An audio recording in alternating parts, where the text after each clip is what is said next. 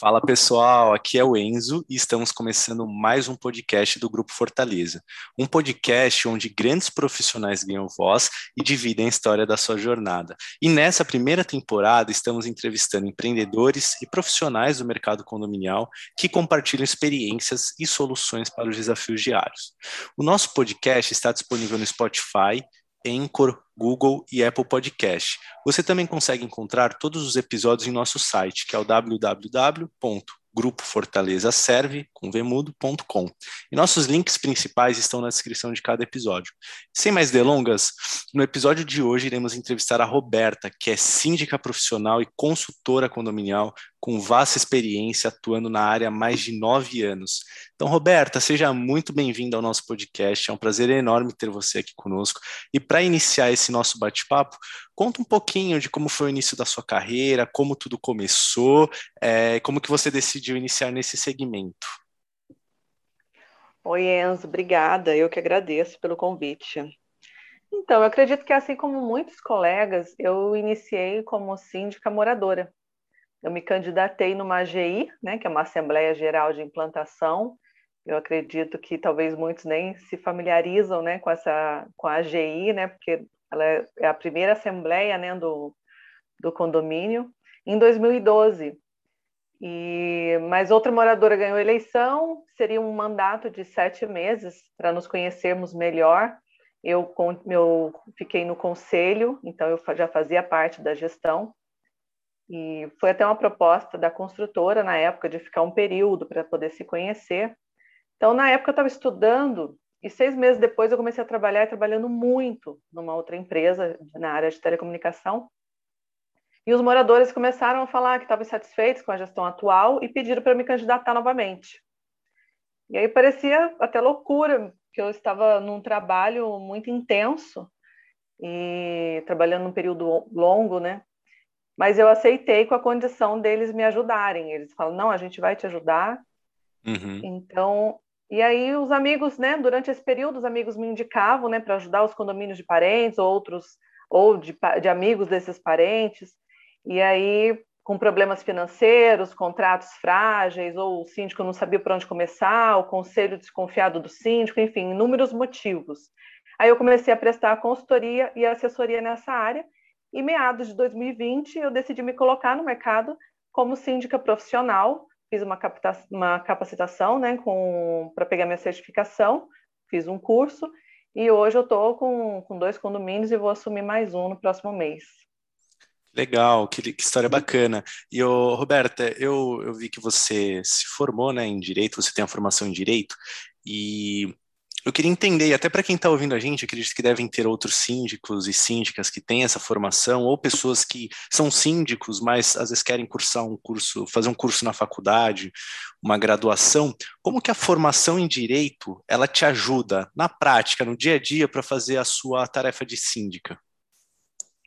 Olha, o direito entrou na minha vida quando eu tinha 21 anos. Quando fiz o curso de administração, tinha uma matéria de direito, gostei muito e ingressei na faculdade.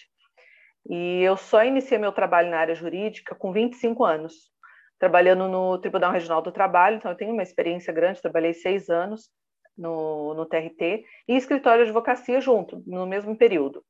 E aí eu iniciei, mas eu iniciei minha labuta mesmo, meu trabalho mesmo, com de 12 para 13 anos na área de telecomunicação, produzindo aparelhos telefônicos em geral. Então eu tenho um conhecimento técnico na, na área de eletrônica, eu gosto muito dessa área, e no, dinheiro, do direito eu tenho experiência com direito do trabalho, direito condominial, e o direito somado com essa minha experiência eletrônica facilita bastante nos levantamentos de orçamentos, diagnósticos de problemas, análise de contratos e demais documentos, interpretação das leis e normas. E nessa fase que vivemos de pandemia, com os decretos do nosso governo estadual quase que semanal. Eu fiz muitas interpretações, adaptações de linguagem mais simples para entendimento de todos e passava comunicação para os moradores para que eles entendessem melhor o que estava acontecendo. Então, hoje eu tenho amigos né, que me pedem ajuda em todas as áreas, jurídica, condominial, eletrônica, em todas as áreas. Então, acho que essas duas áreas me, me ajudaram muito para que, eu, que eu consiga ter uma, um resultado bom do meu trabalho como síndica profissional. Legal, entendi.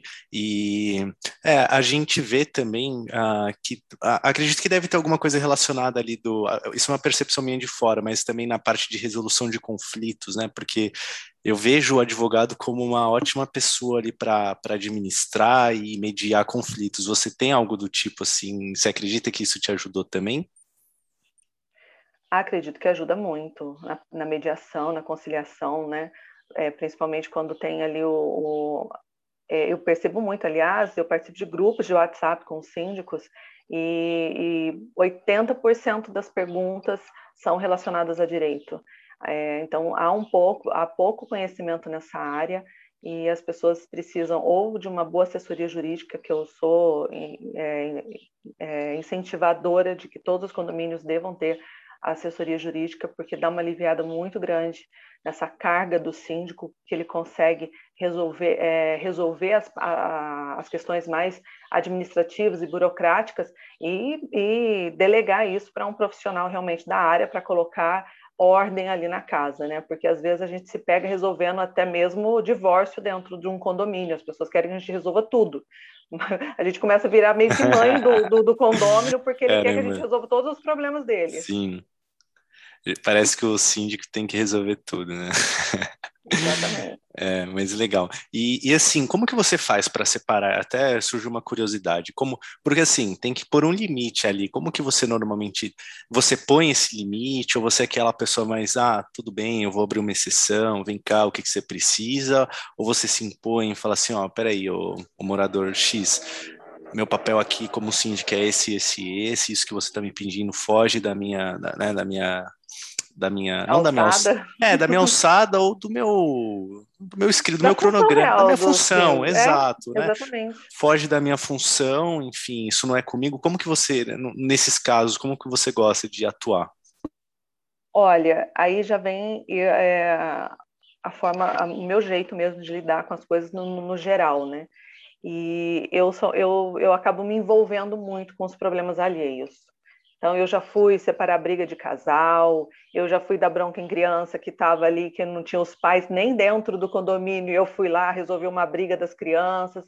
Então, assim, eu acabo me envolvendo muito nos problemas da, dos, dos condôminos e às vezes a gente extrapola muito e absorvendo essa energia, porque é uma energia muito negativa. Claro, é gente. pesado, carrega. Nossa. O dia a dia já é corrido, né? Então você ainda absorve mais esse tipo de conflito, é, eu imagino é muito desgastante, é um desgaste, é, é um, um desgaste de energia mesmo muito grande.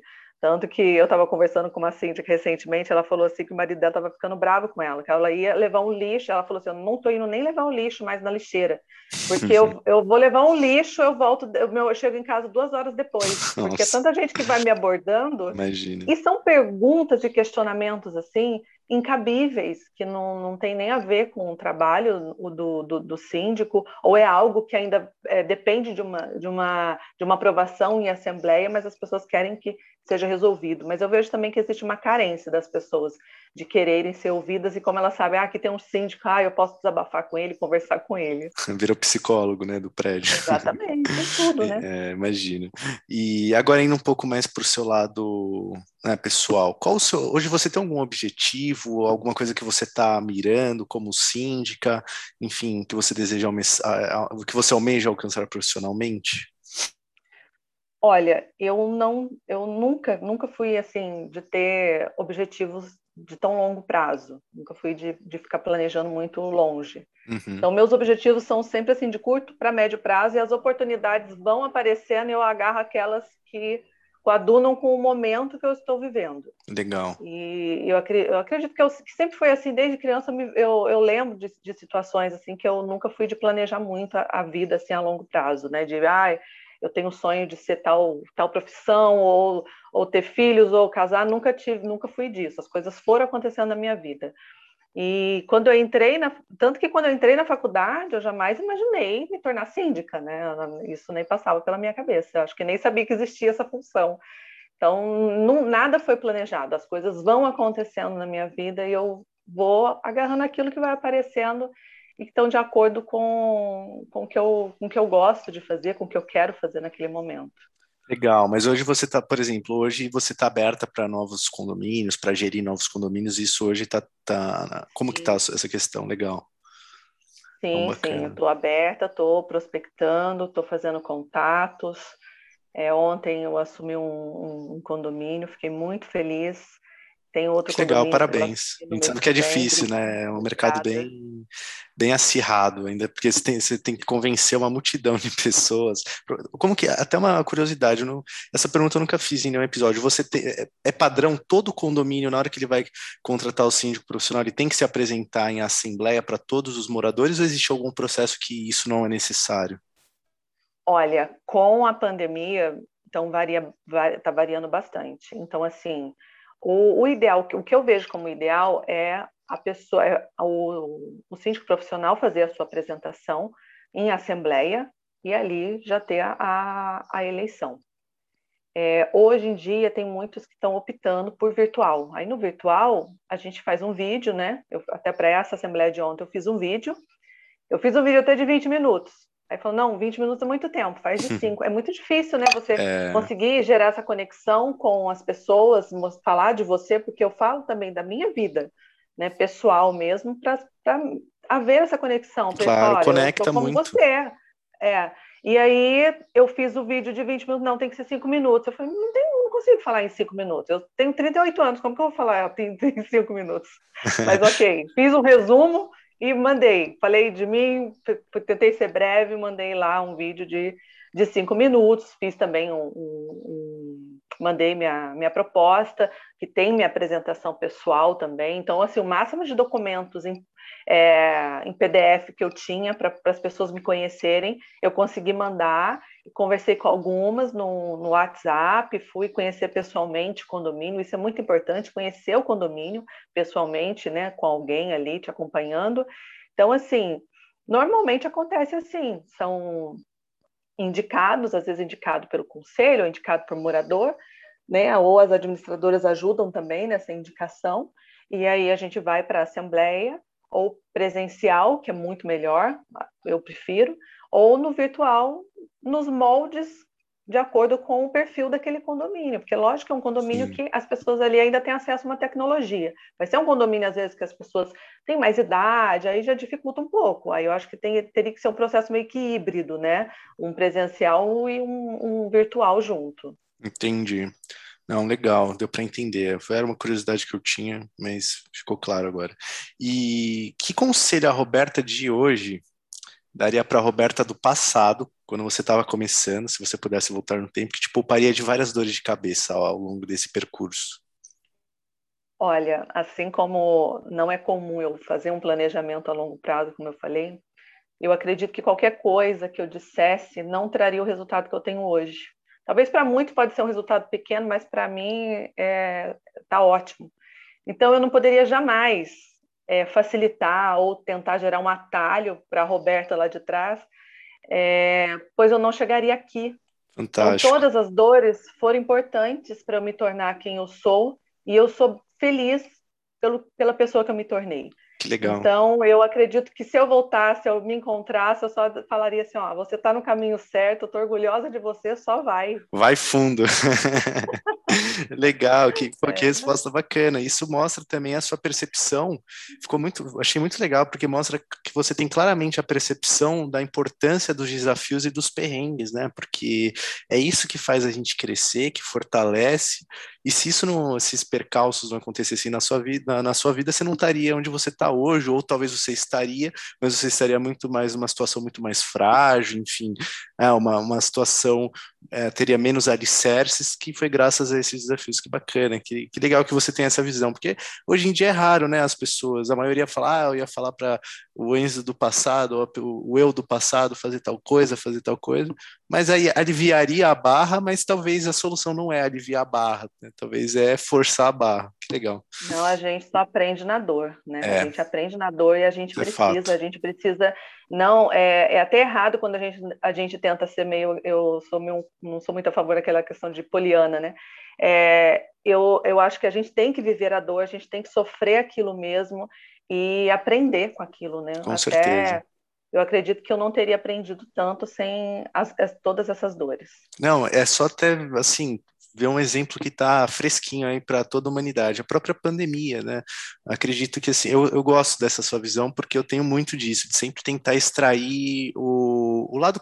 Tudo que vem de ruim não é 100% ruim, sempre tem algum aprendizado, sempre tem alguma coisinha que se você fuçar ali, você extrai de, de lição. Claro. A própria pandemia, assim, uh, por, claro, né? Respeito a todas as pessoas que morreram, as vidas que se foram, mas pô, tanto de aprendizado, evolução que a gente teve na, na humanidade em si, essa questão de videoconferência, até esse próprio podcast, ele surgiu porque foi um resultado de uma tendência de, de, digitalizar as coisas. Então, para quem não sabe, esse nosso podcast a gente grava pelo, pelo Zoom, que é uma plataforma que durante a pandemia bombou. Enfim, e assim, as coisas foram evoluindo. Então, é, é, você está certíssima nesse ponto, eu concordo 100%.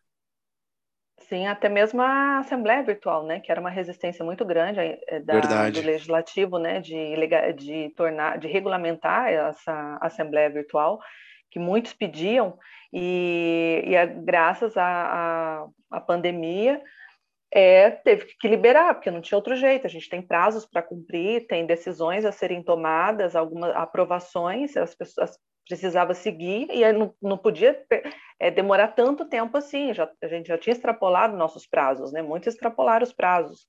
E, e eu acredito que isso daí com certeza vai trouxe, apesar de todas as dores, mas nos trouxe sim um, um, um progresso em pouco tempo, né? Sim, sim, isso é notável. E agora indo mais pro, pro, pro para o lado do dia a dia ali, quando você vai contratar um fornecedor que você vai avaliar, essa é até uma. O objetivo dessa pergunta é mais para os outros síndicos, colegas de profissão que estão ouvindo esse, esse nosso podcast, porque eu sei que sempre tem ali para agregar quando, quando a gente entende a visão de cada entrevistado, na questão de quais critérios, o que, que você leva em conta na hora de avaliar um fornecedor para os prédios que você gerencia, porque eu tenho certeza que muitos síndicos que estão nos ouvindo já tiveram algum tipo de dor de cabeça, alguma. Quem nunca fez uma, uma má contratação, né? Que atire a primeira Nossa, pedra. Até para nós mesmo, né? É, sim, até para nossa vida pessoal. E o que, que você, pela sua experiência e né, é, durante a sua trajetória, o que, que você acabou aprendendo e, e agora o que, que você leva em consideração na hora de, for, de avaliar esses fornecedores? Enzo, nós somos muito cobrados para sempre firmar co contratos ou optar pelo menor valor, como se fosse uma licitação, como ocorre na, na via pública, né? Condôminos, que, e... é, dos condôminos, isso, né? É, então, exatamente. É como se é, é, as pessoas vão muito por isso, né? Ah, sempre optar pelo mais barato. Mas o mais barato, a gente, depois que a gente pena um pouco, né? A gente percebe que muitas vezes o mais barato sai caro. Sim. Total. Então, são muito, para mim, são muitos critérios. É, o contrato firmado somente no mais barato sempre, hum, às vezes, né, pode gerar mais transtorno para a gente, trazer mais trabalho. Então, eu avalio sempre a melhor proposta e o melhor contrato. Então, eu gosto de conhecer o local onde a, a empresa funciona, é, eu gosto de saber que ela tem, eu realmente tenho funcionários ali trabalhando, porque eu já tive empresa familiar que era a, a esposa, o marido, o filho, e aí qualquer coisa que acontecia na família, praticamente eles sumiam durante uma semana. Olha, vamos fazer tal coisa. É, normalmente usava curso de capacitação. Mas na verdade era férias. Ia viajar, ver familiares e sumiam. Eram só os três na empresa. Então, assim, você ficava sem aquela pessoa, um, um prestador de serviço importante no seu dia a dia, ausente, sem uma resposta, sem um retorno. Então, isso complicava bastante. Então, assim, eu gosto de conhecer o local, ver que tem funcionários trabalhando, ver que, um, é, que tem outras pessoas que podem cobrir. E, e aí, assim, conhecer a história da empresa, isso é muito importante, conhecer os proprietários, a filosofia, a cultura daquela empresa, até mesmo se saber se compactua até mesmo com os meus princípios, os meus valores, né? Legal. E provavelmente, assim, no começo, se eu tivesse ido por essa linha, eu não teria tido tantas dores de cabeça. Então, assim, o ideal é você, principalmente quando é um contrato mais longo, né? Ou então um contrato como uma administradora, por exemplo, né, que vai ali lidar com o dinheiro do dia a dia, né, a, a, os tributos e tudo mais que são super importantes no condomínio, é, você tem que conhecer muito bem essa empresa, não é uma conversa de cinco minutos ali que, que você vai tomar uma decisão, não. Você precisa conhecer real a empresa que vai te prestar o, o serviço. Sim, não, bem interessante.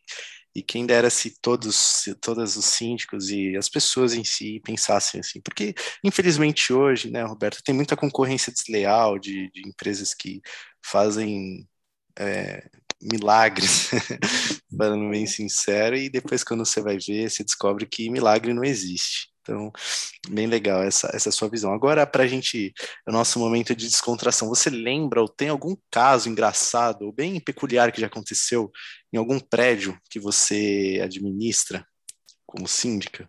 Alguma história, que a gente sempre sabe que tem umas histórias engraçadas, né? Então. É, não, tem várias. Tem várias. Tem, tem, é que a gente tem que lembrar que não nos compromete. tá certo, é, isso, é um, isso é um detalhe mas, muito importante. Mas assim, eu vou contar algo que talvez seja engraçado para seja engraçado para as pessoas, mas não foi para mim. E eu, eu, eu estava na portaria passando umas instruções aos funcionários, aí de repente caiu muita água em mim, mas muita água. E aí eu fiquei muito brava e eu vi que era alguém lavando o banheiro. Aí eu falei, agora eu vou pegar essa pessoa Nossa. que está lavando o banheiro e está jogando água. E eu comecei a contar os andares. Quando eu cheguei uhum. no andar, era o meu apartamento. Putz. A minha diarista estava lavando a janela e jogando muita água. Aí eu fiquei desesperada da portaria. Interfona lá correndo, que eu vou subir correndo falar para ela parar de jogar água, porque era bem na passagem das pessoas. Uhum. Eu lembro, meu cunhado morava lá, meu cunhado ainda falou para mim assim, depois eu contando para eles, ele falou assim: ah, então caiu na pessoa certa, né? É verdade. É, pensando por esse lado, caiu na pessoa Ainda certa. bem, imagina se cai na, de outra pessoa e descobre, ah, não, ali é o apartamento da, é da síndica. ainda, pensa. É obrigada a me mandar uma advertência. Sim, verdade. Legal. E, e agora, para finalizar o nosso bate-papo, qual um mito que existe no mercado condominial uh, e você gostaria de desmistificar? Olha, uma vez eu li num, num, num grupo assim que qualquer pessoa poderia ser síndico. Pois o, mais trabalhoso que aquela pessoa, que era uma síndica, né, que ela achava, era comprar lâmpadas.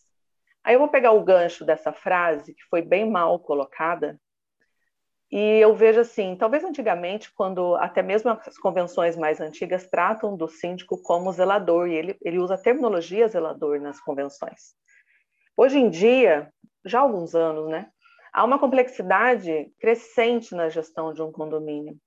E são infinitas responsabilidades, como administrativas, contábeis, jurídicas, é, financeira, ambiental, né? Tem, tem condomínios que respondem até por crime ambiental, tecnológica, vem a tecnologia, né? Junto com a questão da segurança, a psicológica também, né? Pelas, pelas situações que a gente vive, e exige cada dia mais capacitação dessa função.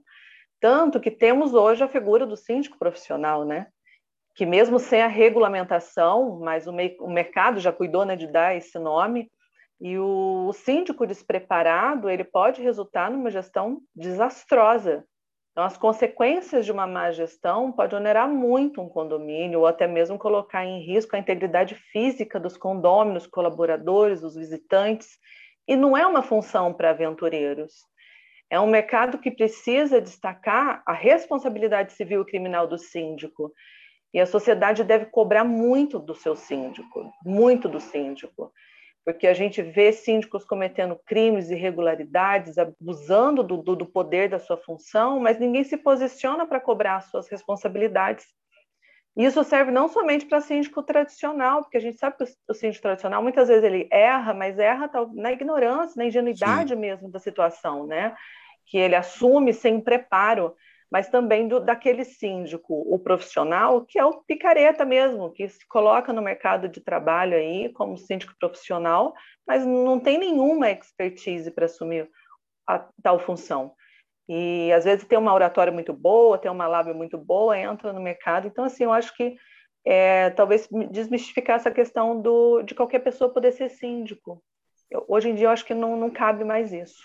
E eu diria que às vezes é muito mais difícil ser síndico do que atuar em muita profissão por aí, né? Porque o síndico claro. tem que saber de tudo, tem que saber de contabilidade, tem que saber um pouco de engenharia, de elétrica, de manutenção, uh, parte jurídica. Então, assim, é, não é fácil, não. Sim, é, porque é, diferentemente de, de outros empresa de empresários, o síndico ele responde com seu próprio Sim, patrimônio. Verdade, né? verdade. E, e, é, com seu próprio patrimônio. Quando comete um crime, é ele que vai ser vai, que pode que vai responder pelo crime, não é o não é o PJ, CNPJ do, Sim. não é o CNPJ do condomínio. Verdade, o risco então, ainda é, é dobrado. claro.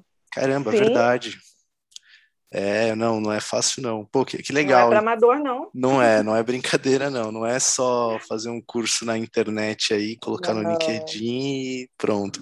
Pô, que legal, Roberta. Acho que foi, acho não tenho certeza, foi bem esclarecedor.